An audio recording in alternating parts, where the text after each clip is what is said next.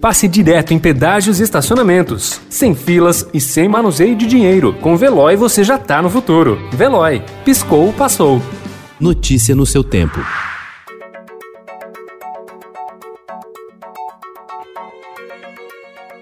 Olá, seja bem-vindo. Hoje é segunda-feira, 14 de dezembro de 2020. Eu sou Gustavo Toledo. Ao meu lado, Alessandra Romano.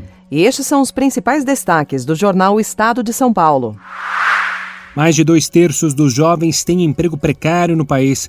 São 7,7 milhões de pessoas de até 24 anos, segundo pesquisa. Sem experiência, eles sofrem com pandemia e crise.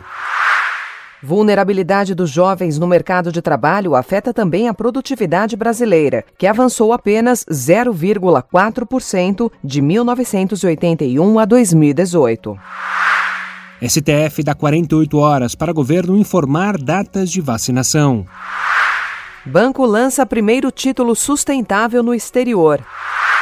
Quatro em dez cidades de São Paulo não pagam piso a docentes. Cresce pressão por imunização de professores. Indefinição sobre juiz atrasa caso Lulinha.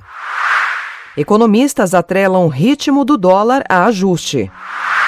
A Alemanha endurece regras e fecha o comércio até janeiro. Ouro brota da areia em praia na Venezuela. Corinthians bate o líder São Paulo por 1 a 0. Virada na pandemia. Adaptada à virada cultural, teve apresentações online.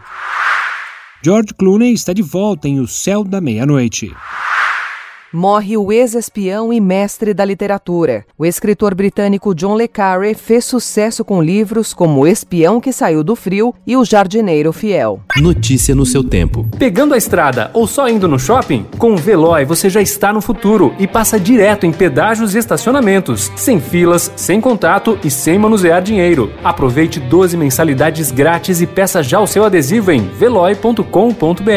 Veloy. Piscou, passou.